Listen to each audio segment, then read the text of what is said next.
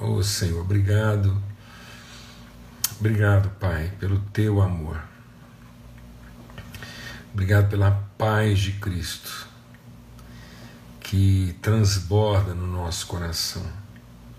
Essa paz que guarda nossas mentes, nossos corações e que nos faz enfrentar a vida com esperança, com fé, com disposição, com alegria, Senhor, sermos consolados no dia da tribulação e sermos iluminados. A tua palavra diz que quando conhecemos ao Senhor, as mais densas trevas se tornam como luz de meio-dia. Porque para o Senhor, ó Pai, as trevas e a luz são a mesma coisa. O Senhor, o Senhor faz brilhar a tua luz em meio às mais densas trevas. Por isso nós atravessamos a noite sem temer mal algum porque o Senhor nos conduz, a tua palavra nos ilumina, o teu espírito sustenta o nosso coração. Obrigado, Pai. Obrigado pelo teu amor, tua bondade, porque nós não caminhamos, ó Deus, em ignorância, mas nós caminhamos em revelação, no nome de Cristo Jesus, o Senhor. Amém. Graças a Deus. Então, é, a gente está aqui compartilhando, né? É, é, sobre esse, esse, esse caminhar né, com o Senhor e esse, esse privilégio né, de mesa, de comunhão, compartilhando esse, esse caminhar de fé. Né, caminhar de fé que é repartir virtude e colocar nossa fé em favor uns dos outros. É, isso é aquilo para que Deus nos chama, né? Deus nos chamou para reconciliação. Esse é o propósito de Deus para nossa vida. Então, assim, Deus colocou no meu coração da gente estar repartindo esses dias agora, de hoje até sexta-feira, é, até porque eu creio que assim a gente está é, sendo desafiado a atender né, e, e é, ajudar, socorrer mesmo tanta gente assim. E aí ajudar pessoas e, e a gente vai percebendo alguns, alguns aspectos assim que são, são básicos, né? são, são essenciais assim na, na, na, na compreensão, na percepção do reino e às vezes as pessoas estão se equivocando, estão se distraindo em relação a isso. A gente até estava compartilhando sobre isso domingo de manhã, né? No começo da semana.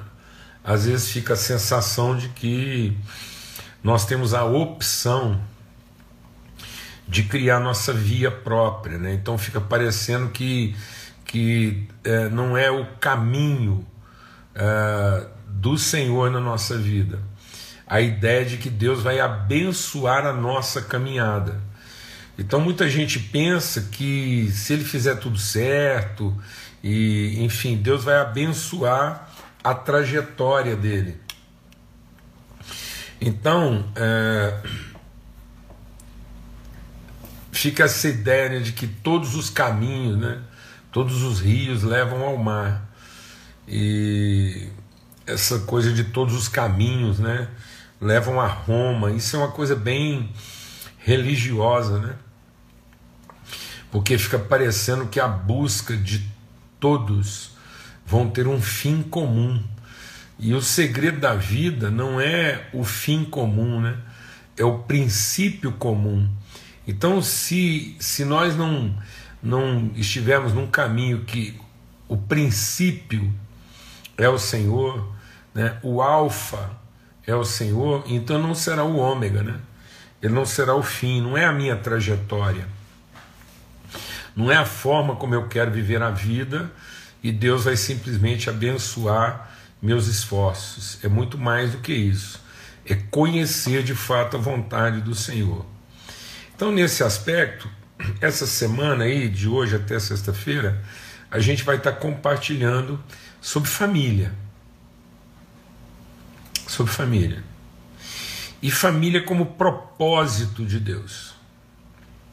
Então, se a gente olhar lá, é, lá em Gênesis, no capítulo 1, então em Gênesis, capítulo 1,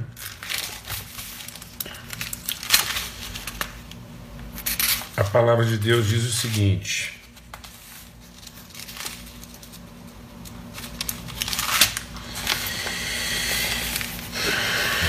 Deus criou o homem à sua imagem, a imagem de Deus o criou. Homem e mulher os criou. E Deus os abençoou. Desculpa, ele disse: Sejam férteis, multipliquem-se, encham e subjuguem a terra, dominem sobre os peixes do mar, sobre as aves do céu e sobre todos os animais que se movem pela terra. Então, amados, não é Deus abençoando as decisões que nós tomamos. A vida não é Deus abençoando nossas decisões nem nossas escolhas. A vida é a gente decidindo conforme a orientação de Deus. Então, a vida é a forma como nós somos abençoados pela decisão de Deus e não a forma como Deus abençoa nossas decisões. Vou repetir. O segredo da vida não é Deus abençoar nossas decisões. O segredo da vida é termos sido abençoados conforme as decisões de Deus, a vontade, a orientação de Deus.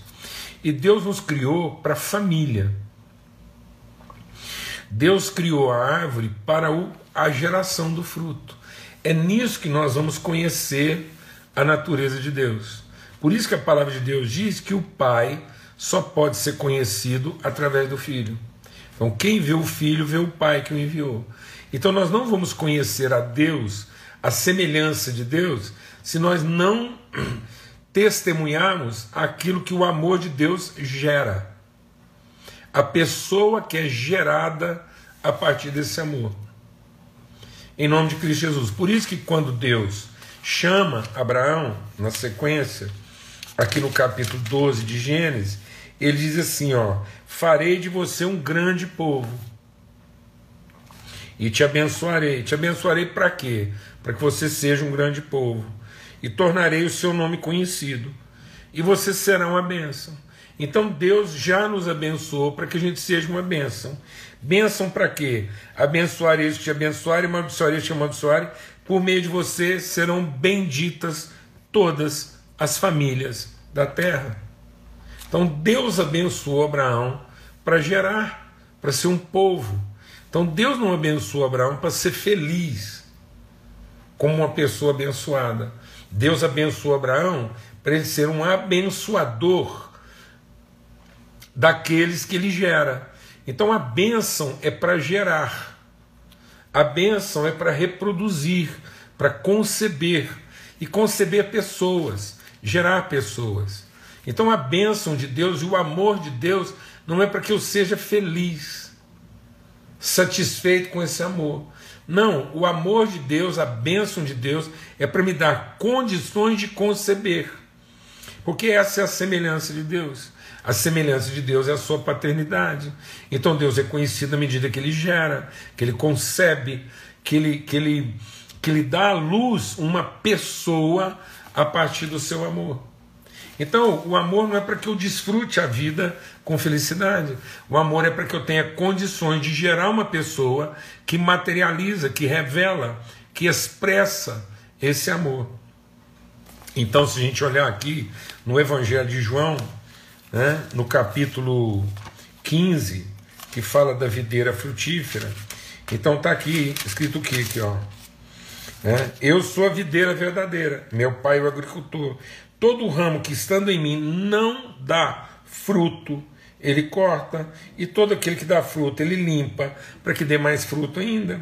Vocês já estão limpos pela palavra que tenho falado. Permaneçam em mim e eu permanecerei em vocês. Nenhum ramo pode dar fruto por si mesmo, se não permanecer na videira. Vocês também não podem dar fruto se não permanecerem em mim. Eu sou a videira, vocês são os ramos. Se alguém permanece em mim e eu nele, esse dá muito fruto, porque sem mim vocês não podem fazer coisa alguma. Se alguém não permanecer em mim, será como o ramo que é jogado fora e seca.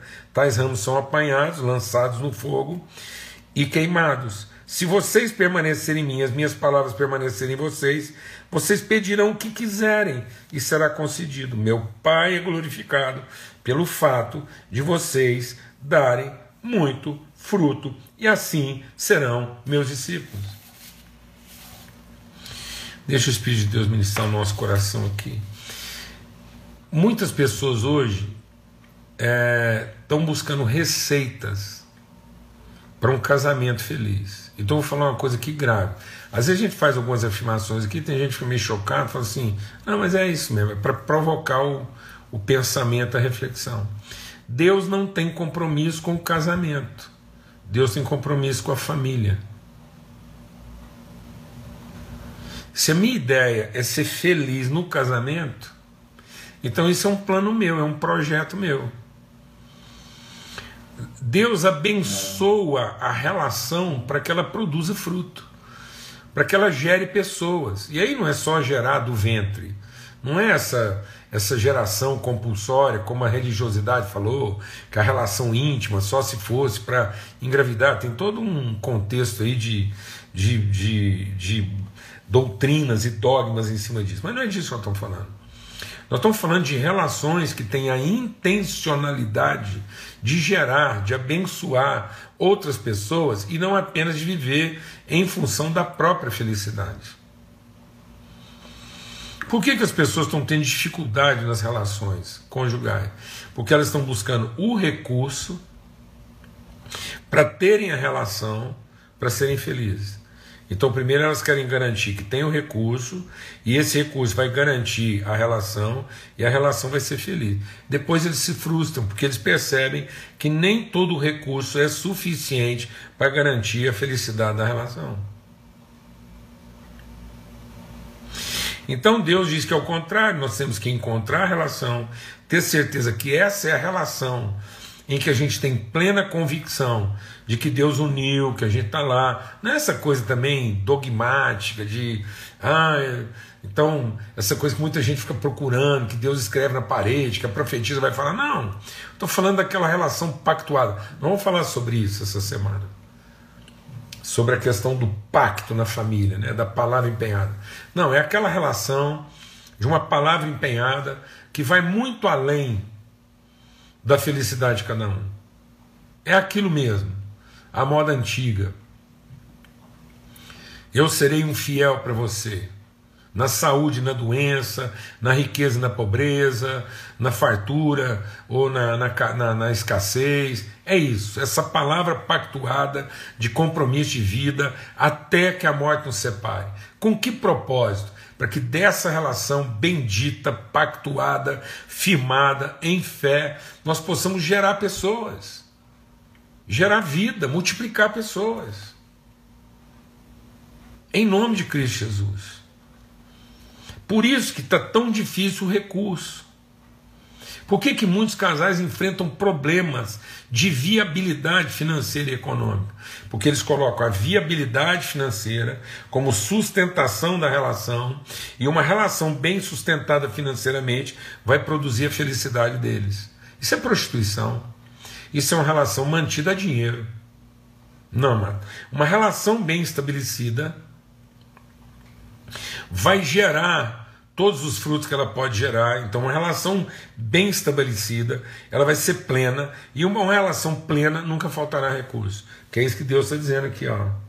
Se vocês estiverem em mim, eu estiver em vocês, vocês vão produzir fruto e tudo, tudo o que vocês precisarem será feito. Porque nosso pai é o agricultor. Ó, então você acha que Deus vai deixar faltar elementos, vai deixar faltar adubo, vai deixar faltar recursos, Deus vai deixar faltar água para uma árvore que está dando fruto? Não é possível. Então Deus não é um bom jardineiro. Deus não é um bom agricultor. Não, amado. A árvore frutífera, Deus faz passar mais água no pé dela.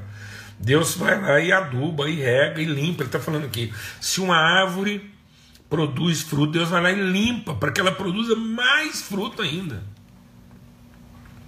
Em nome de Cristo Jesus.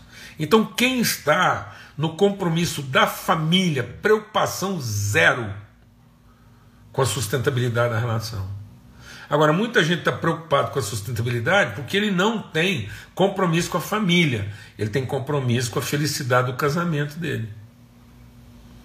Ele tem uma relação fisiológica de satisfação e prazer, ele está procurando satisfação e prazer e ele se corrompe. Ele se corrompe no propósito, porque agora o propósito dele é a felicidade estéril daquela relação.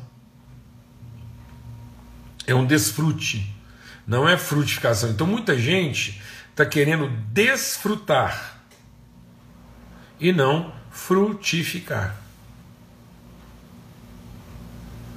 Deus nos abençoou para frutificar e não para desfrutar. Então muitas pessoas são consumidores de recursos e não multiplicadores de recursos. Então, se o seu compromisso é com a família, se o seu compromisso são com pessoas, se você está pactuado numa relação para que a sua mesa seja ampla, seja farta e a sua casa seja cada vez mais é, é, hospitaleira e ela possa hospedar, gerar, conceber, promover pessoas, então você não tem que ter preocupação com o seu futuro, você não tem preocupação com, seu, com a sua sustentabilidade, porque o Senhor será o seu sustento e ele vai cumprir toda a sua promessa. Por isso que Paulo escrevendo aos Efésios, lá naquela oração que ele faz, eu oro por vocês, eu oro para que vocês estejam arraigados em amor. Então eu estou lá clamando mesmo para que Deus faça com que vocês sejam fortalecidos no nosso homem interior. E ele vai falar: o Senhor, de quem toma o nome toda família na terra. Então, amados, em nome de Cristo Jesus, a gente quer conversar um pouco sobre isso nesses dias agora. Porque a gente vai percebendo que as pessoas não estão tendo compromisso com a família, não tem compromisso com a comunidade. As pessoas têm compromisso com a sua própria felicidade. Às vezes, você está vivendo um problema grave aí no seu casamento, você está vivendo um problema, problema grave aí na sua relação conjugal, porque em algum lugar vocês perderam o verdadeiro propósito. Vocês deixaram de se ocupar com pessoas. Vocês deixaram de entender que a sua relação é para ser uma relação frutífera, uma relação alimentadora, uma relação promotora de virtude. E não uma relação promotora de prazer, de satisfação.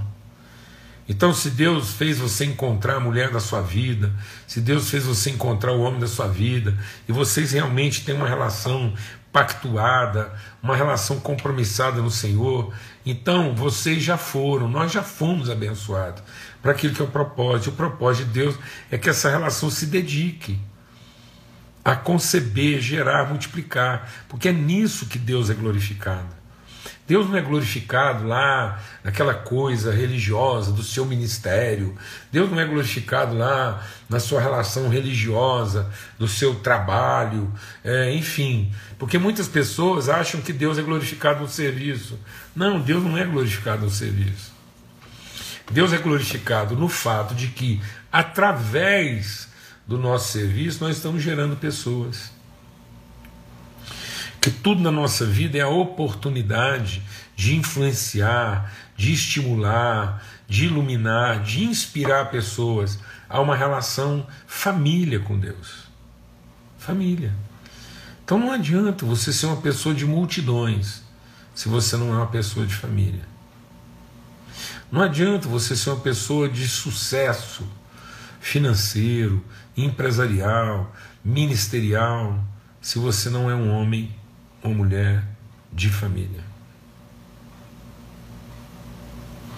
Porque Deus diz que é nisso que nós vamos ser bem-aventurados. O homem bem-aventurado é aquele que verá seus filhos e os filhos dos seus filhos. Então, como nós falamos ontem sobre reconciliação, quem criou todas as coisas foi o Pai. No princípio estava o amor e o amor do Pai. E quando Deus criou todas as coisas, movidos do seu amor, ele colocou o seu poder a serviço da sua vontade de formar uma família. Então, o que levou Deus a criar tudo isso, o que tem sustentado Deus no seu propósito de enfrentar toda essa bagunça que a gente arrumou aí e todas as dificuldades, o que mantém Deus fiel ao seu propósito é porque Ele ama a família. Apesar de tudo, apesar de toda dificuldade, apesar de todo barraco de domingo, apesar de toda discussão, apesar de todo o enfrentamento que acontece em família, Deus ama a família e ele entregou toda a sua vontade, todo o seu coração para formar uma família. E é isso. É a família é que é a imagem segundo a semelhança de Deus, porque ele é pai. Então é nesse compromisso relacional. Né? Então é, a gente vai falar muitas coisas aqui sobre é, acordo, a gente vai falar aqui é, sobre solidão, sobre tantas coisas essa semana. Mas é, entenda uma coisa: você nunca será bem sucedido naquilo que é o propósito de Deus para sua vida, para nossa vida, se você não tiver um compromisso incondicional, radical com a família. Amém, amados? Não adianta você encontrar a mulher da sua vida, não adianta você estar profundamente apaixonado pelo seu príncipe encantado, não adianta você ter um ministério assim é, estupendo, não adianta, não adianta os seus números. Se você não é capaz de apresentar diante de Deus fruto e fruto são pessoas geradas de maneira íntima, de maneira é, é, pessoal, relacional. Não adianta você ter milhares, centenas, milhões de seguidores, se entre eles você não encontra um irmão, um filho, um amigo. Não adianta nós não teremos alcançado o propósito da nossa vida. Porque na verdade hoje assim a maior violência que está sendo cometida hoje na sociedade é exatamente o descrédito da família. As pessoas estão acreditando piamente em relações estéreis. Relações de, de câmbio emocional. As pessoas estão acreditando que se as emoções, as carências, os sentimentos uns dos outros forem aplacados, forem satisfeitos, elas teriam encontrado a felicidade. E elas podem até ter encontrado a felicidade, mas elas não teriam encontrado o verdadeiro sentido e propósito das suas vidas, não teriam encontrado alegria, plenitude. E a plenitude está em conceber, em gerar, em frutificar. Então hoje a gente quer compartilhar isso. Família é frutificar, não é desfrutar. Então o sentido da família não é eu ter o privilégio de desfrutar, o direito de desfrutar, mas eu ter o privilégio de frutificar. Amém. Em nome de Cristo Jesus, o Senhor. Pelo sangue do Cordeiro. Eu queria fazer aqui hoje uma, uma convocação solene para alguns tópicos que a gente vai falar aqui sobre o, o que que forma né, alguns elementos essenciais na formação da família. Como é que isso tem que ser transformado no nosso entendimento, tá bom? Então, é, é, vamos estar juntos em oração. Queria pedir que os irmãos estivessem orando muito especialmente pela minha vida essa semana, para que a gente tenha sensibilidade de Deus em traduzir aquilo que está no nosso coração. E porque realmente, assim, às vezes a gente vai aconselhar pessoas e percebe que elas tinham planos fantásticos, elas tinham ideias maravilhosas a respeito dos seus relacionamentos. Mas eram planos, ideias e projetos que envolviam sua, sua felicidade individual numa relação é, negociada. Então é como se as pessoas fossem negociar numa relação sua satisfação individual, mas elas não pactuaram um propósito de formar, gerar e estabelecer família na terra. Então a promessa de Deus para Abraão era dar a ele uma descendência, uma geração, e que isso pudesse ser bênção para todas as famílias da terra. Então Deus é o abençoador das famílias. Amém? Deus já nos abençoou para ser família. Então, se o nosso propósito na vida for formar família, a única coisa que a gente não vai precisar se preocupar é com a sustentação desse projeto porque ele já veio sustentado, ele já veio com o aval de Deus. Você quer saber que você está trabalhando, ah, não sei qual é a vontade de Deus para minha vida? Então já vou te dizer uma coisa aqui. Se você tem dúvida qual é a vontade de Deus para a sua vida, existe uma vontade que é essencial, que é fundamental, que é basal e que já vem com o aval de Deus, a chancela, a garantia, o patrocínio de Deus. Família. Deus nos abençoou para frutificar e encher a terra de frutos da nossa relação com Ele. E é nisso que Deus é glorificado, que a gente produza fruto e muito fruto, não apenas algum fruto.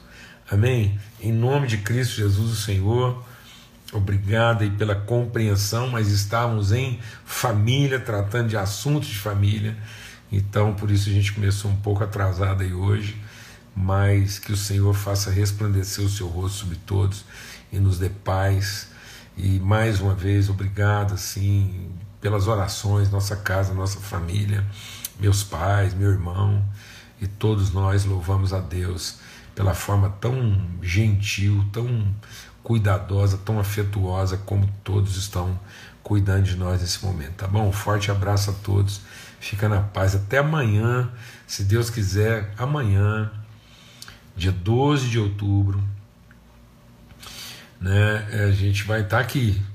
É, mesmo sendo feriado, nós vamos estar tá aqui às 18 horas, se Deus quiser, repartindo essa mesa. E bem a propósito do Dia da Criança, a gente vai estar tá falando um pouco mais sobre família, tá bom? Até amanhã, se Deus quiser.